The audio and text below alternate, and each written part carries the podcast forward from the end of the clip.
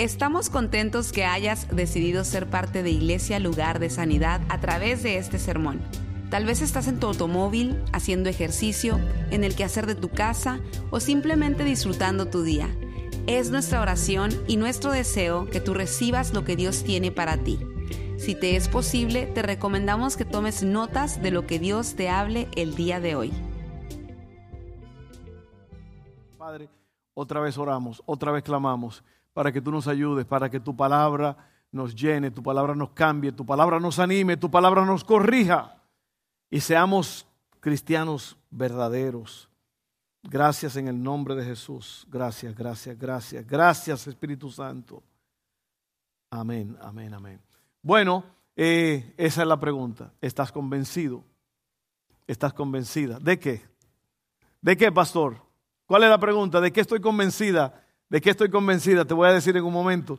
Pero te voy a definir primeramente lo que quiere decir esto de estar convencido. Muy importante, te voy a explicar esto. Este, convencer. Voy a hablarte primero de lo que es convencer. Convencer es conseguir mediante razones que una persona actúe o piense de un modo que inicialmente no era el deseado. O sea, cuando tú convences a alguien es porque le, le cambiaste la forma de pensar a través de una charla, de, de algo que le dijiste, una palabra, lo convenciste, lograste que la persona cambiara de pensar. ¿Ok?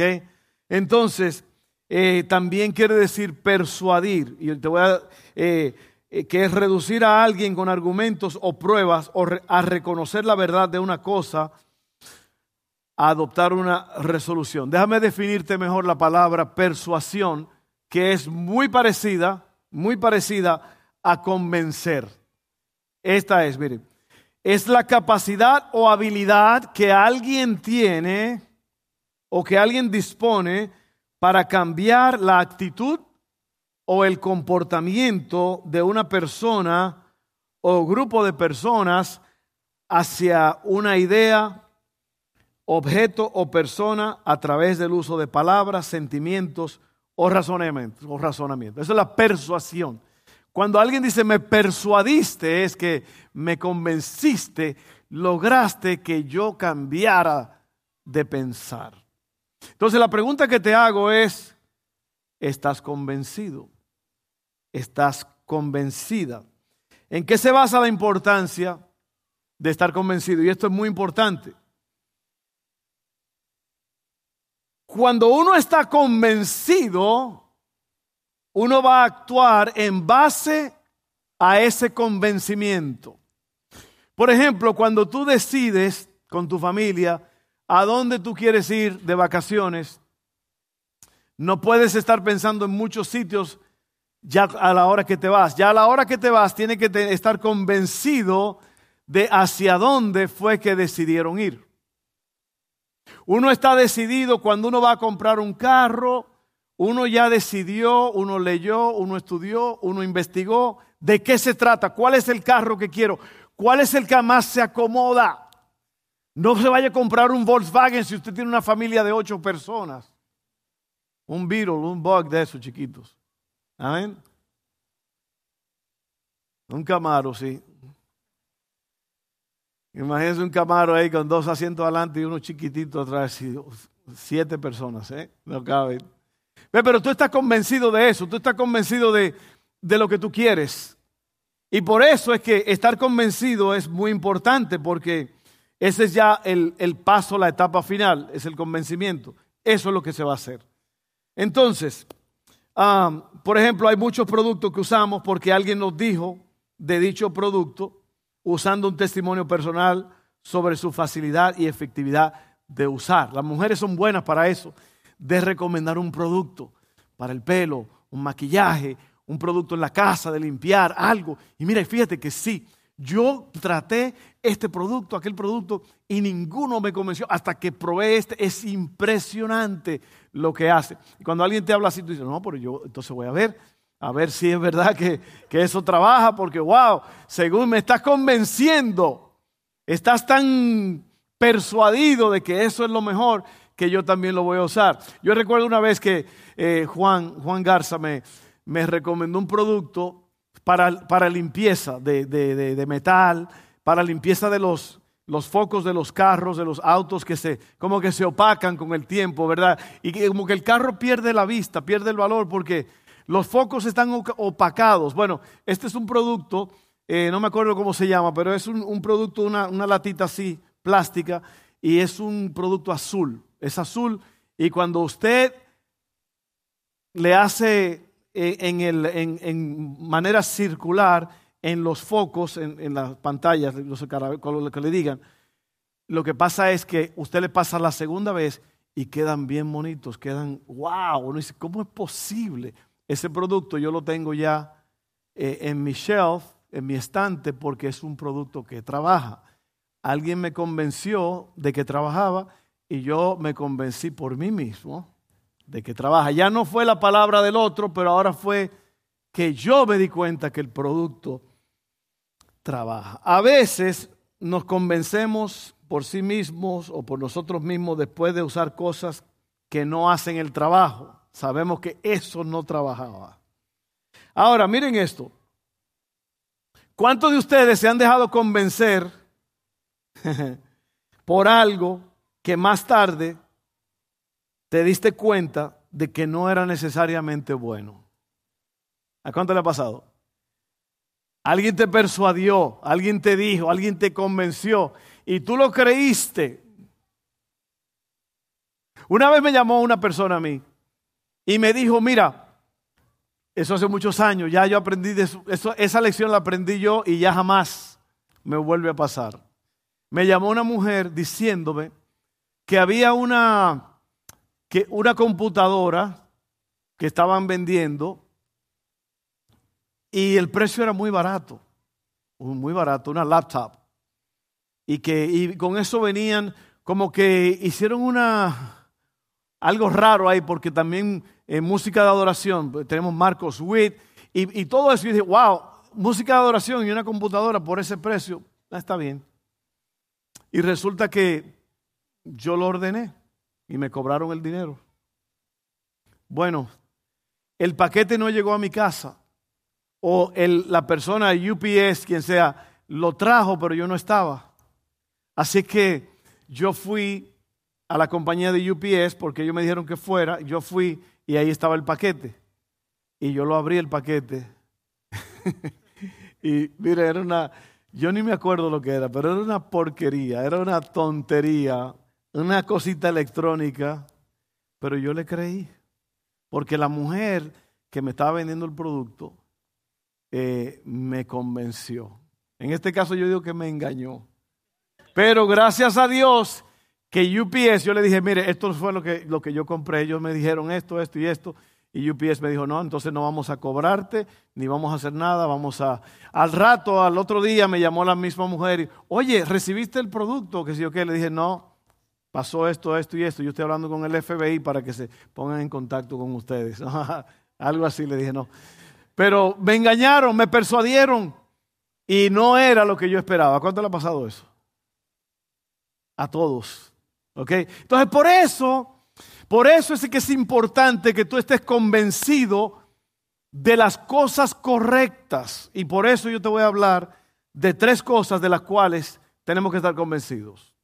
La primera cosa de la cual tenemos que estar convencidos es de Dios. Pero, ¿cómo así convencido de Dios? Bueno, mira, esto quiere decir que yo sé que Él existe, que sé sobre su naturaleza, Dios es amor, pero también es fuego consumidor, dice, ¿no? ¿Sí o no? Esa segunda parte no nos gusta mucho que yo sé sobre su carácter, su poder y su gracia. Este es el punto de partida. Tú tienes que estar convencido de quién es Dios. Muy importante. Mira lo que dice. Todas las cosas dependen de este factor. Y esto, la forma en que tú conoces a Dios, es a través de su palabra y la guía del Espíritu Santo. Amén. Así es como tú lo conoces. Ese es el precio que hay que pagar. Mira lo que dice Hebreos 11, 1 al 3. Ahora bien, tener fe es estar seguro de lo que se espera. Oye bien, es estar convencido de lo que no se ve. Gracias a ella, a la fe, nuestros antepasados fueron reconocidos y aprobados. Por la fe entendemos que Dios creó el universo por medio de su palabra, de modo que lo que ahora vemos fue hecho de lo que no se veía. También Hebreos 11:6 dice, sin fe es imposible agradar a Dios, porque es necesario que el que se acerca a Dios crea que Él existe y que sabe recompensar a quienes lo buscan. Ahora déjenme yo explicarle algo a ustedes. Miren, yo no sé cuántas personas hay ahora mismo aquí, pero hay muchos de ustedes que es muy probable que no están interesados en lo que yo estoy diciendo. Yo lo sé que sí. Yo lo sé que sí. Hay algunos de ustedes que se están durmiendo. Hay algunos de ustedes que están mirando, mirándose la punta de los zapatos. Yo sé, yo sé. Es más, es probable que solamente el 3% de ustedes están conectados. Entonces yo, yo estaba investigando, indagando, orando, preguntando, ¿por qué, Señor? ¿Por qué, ¿Por qué es eso? Le voy a decir por qué. Es muy simple porque no amamos a Dios. No sabemos quién es Dios. Y por eso, ¿cómo usted va a recibir? Mire, Dios tiene lo que tú necesitas, pero tu condición actual no es lo que tú quieres. Ve, porque para poder decirle sí a Dios, vivir para Dios, aceptar lo que Dios tiene para mí, yo tengo que saber quién es Dios o estar en el proceso de conocerlo. Porque porque yo quiero que Dios venga a meterse a mi vida y quitarme el adulterio que yo estoy disfrutando, que estoy gozando. Las mentiras, los celos, la fornicación, la mentira. No sabes qué Dios más tarde, ahora no. Por eso es. Porque mira, mira, mira, mira, Cristo dijo, el que no recoge conmigo desparrama. Entonces tú estás sentado ahí, tú estás oyendo esto, pero muchas personas están aquí y gracias a Dios que estás aquí. Yo le doy gloria a Dios por eso. Pero, uy, papá, si pudiéramos ver tus pensamientos aquí en la pantalla, de lo que tú vas a hacer más tarde o de lo que tú quieres hacer o de lo que estás planeando hacer. Entonces por eso es que le decimos a Dios, yo en realidad no te necesito Dios. ¿Para qué? Para que me venga a dañar mi cosa. Por eso es que mientras estábamos adorando, yo estaba ya parado y yo miraba. Y miren, aquí hay personas que son nuevas que a lo mejor usted ni sabe lo que es adorar a Dios. Pero yo veía personas que tienen años en el Evangelio y estaban muertos. Me dijo una persona la semana pasada, yo estoy preguntándome por qué fulano nunca adora a Dios, nunca alaba a Dios, es un joven. Dijo, y después vi al papá. El papá estaba allá atrás, mientras estaba adorando a Dios, rascándose la barbilla. Ahí está el problema. Ahí está el problema. Padres enfermos, distanciados, creando hijos enfermos, distanciados. ¿Sí o no? No necesitamos a Dios. Yo no quiero a Dios. Yo vengo a la iglesia para alisar la conciencia para sentirme bonito, para decirle a Dios que cumplí con Él. Pero mire, ¿sabe lo que Dios le dijo a Adán? Le dijo a Adán, Adán, mira, todo esto es tuyo. Todo esto es tuyo. Le dio una mujer preciosa que la sacó de la costilla. Adán, todo es tuyo, Adán, todo es tuyo. Mira, nada más de ese arbolito que está ahí. Por favor, no me vayas a comer de ese arbolito. ¿Qué fue lo primero que hizo Adán? Tremendo eso, ¿verdad? Eso para pensarlo. Y Dios nos dice a nosotros, Dios nos ha dado la vida, nos ha dado, mire, usted puede tener un matrimonio impresionante. Si usted hace lo que dice la Biblia que haga. Maridos, amad a vuestras mujeres.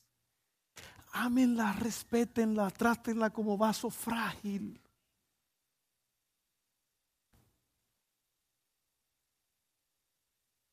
Padres, no empujen a sus hijos a tal forma que odien a Dios. Padres, pasen tiempo con sus hijos. No, no, yo no quiero que yo quiero andar en corrupción, yo quiero aquí andar allá, yo quiero andar allá, yo quiero andar acá. Y los hijos están creciendo, no tienen un ejemplo. Ahora, se dan cuenta de lo que estoy diciendo, ¿verdad? Se le dio una orden a Adán y todo iba a estar bonito, pero Adán, ah no, ¿qué hizo la serpiente? Convenció a Eva de que, mira, hombre, si hubiera sido dominicano el diablo, la serpiente, dijo, mira, Eva, eh, mira, esto es lo que está pasando, mi hermana, mira, mira, mira.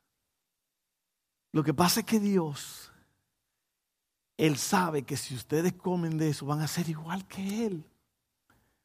Y, ve, porque no estaba convencida de quién era Dios. ¿Cómo usted va a decir? ¿Cómo usted se va a dejar convencer de que tú puedes ser igual a Dios? Cuando Dios hizo el sol, que es un millón trescientas mil veces más grande que la tierra. Sin embargo, aquí hay personas que se hacen como Dios y viven como si Dios no existiera. Y no quiero ofender a nadie. Cuando yo digo que hay personas así, pues si usted es esa persona, pues ni modo, no se puede hacer nada. Si usted no es, no se lo tome mal, ¿sí o no? No, no se ofenda. Entonces esto es duro, pero miren, yo creo que Dios está por hacer algo impresionante. Pero antes de hacer eso, Dios tiene que limpiar la casa. ¿Verdad que sí? Entonces tú tienes que estar convencido de quién es Dios. Entonces,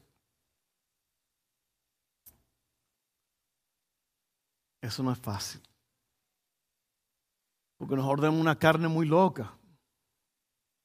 A la carne le gusta hacer travesuras, ¿sí o no? O sea, si tú no estás bien, si tú no estás bien, tú te vas a quedar viendo esa película que tú sabes que alguien se va a destapar y tú estás esperando que se destape.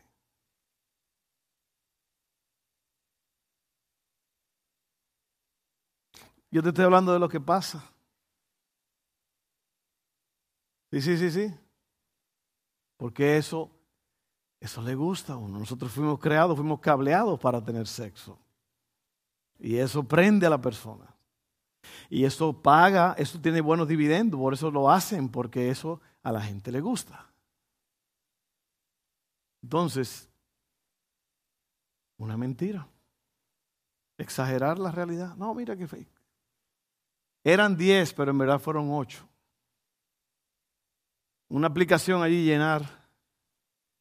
Era cuando tú vas a comprar un carro y el tipo te dice, son tres mil, pero yo le voy a poner que fueron 900, y tú te tragas eso y tú dices que sí.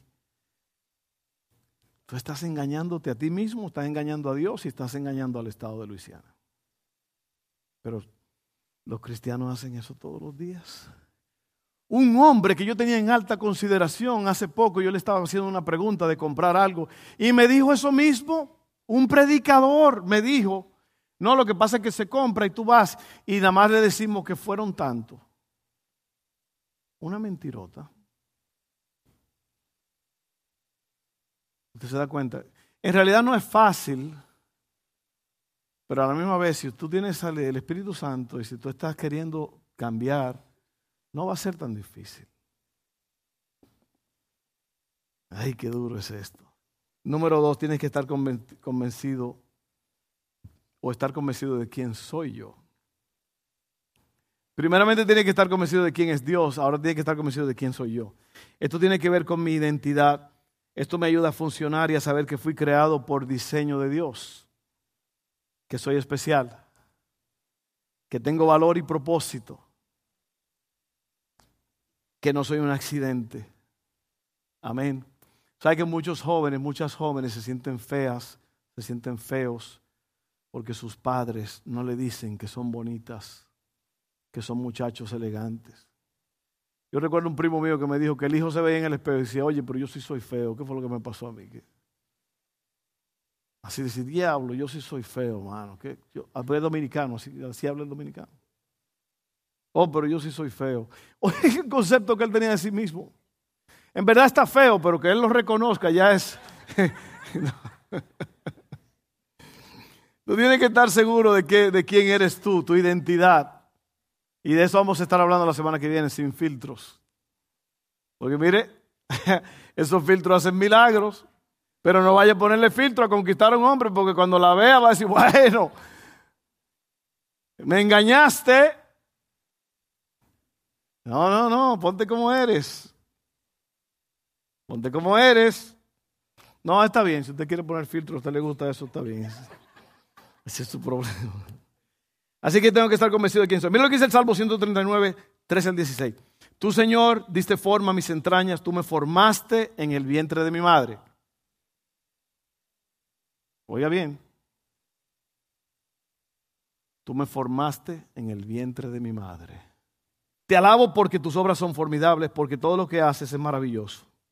De esto estoy plenamente convencido. Aún en lo íntimo me diste forma y en lo más secreto me fui desarrollando. Nada de mi cuerpo te fue desconocido. Con tus propios ojos viste mi embrión. El embrión es esa cositica así que se va formando. Dios lo hizo. Dios lo puso allí. Todos los días de mi vida ya estaban en tu libro. Antes de que me formaras, los anotaste y no faltó uno solo de ellos. Tres, estar convencido de que Dios tiene un propósito para mí. Entonces, mira, ¿viste lo que hablamos? Estar convencido de quién es Dios, luego estar convencido de quién soy yo, y ahora estar convencido de que Dios tiene un propósito para mí. Amén.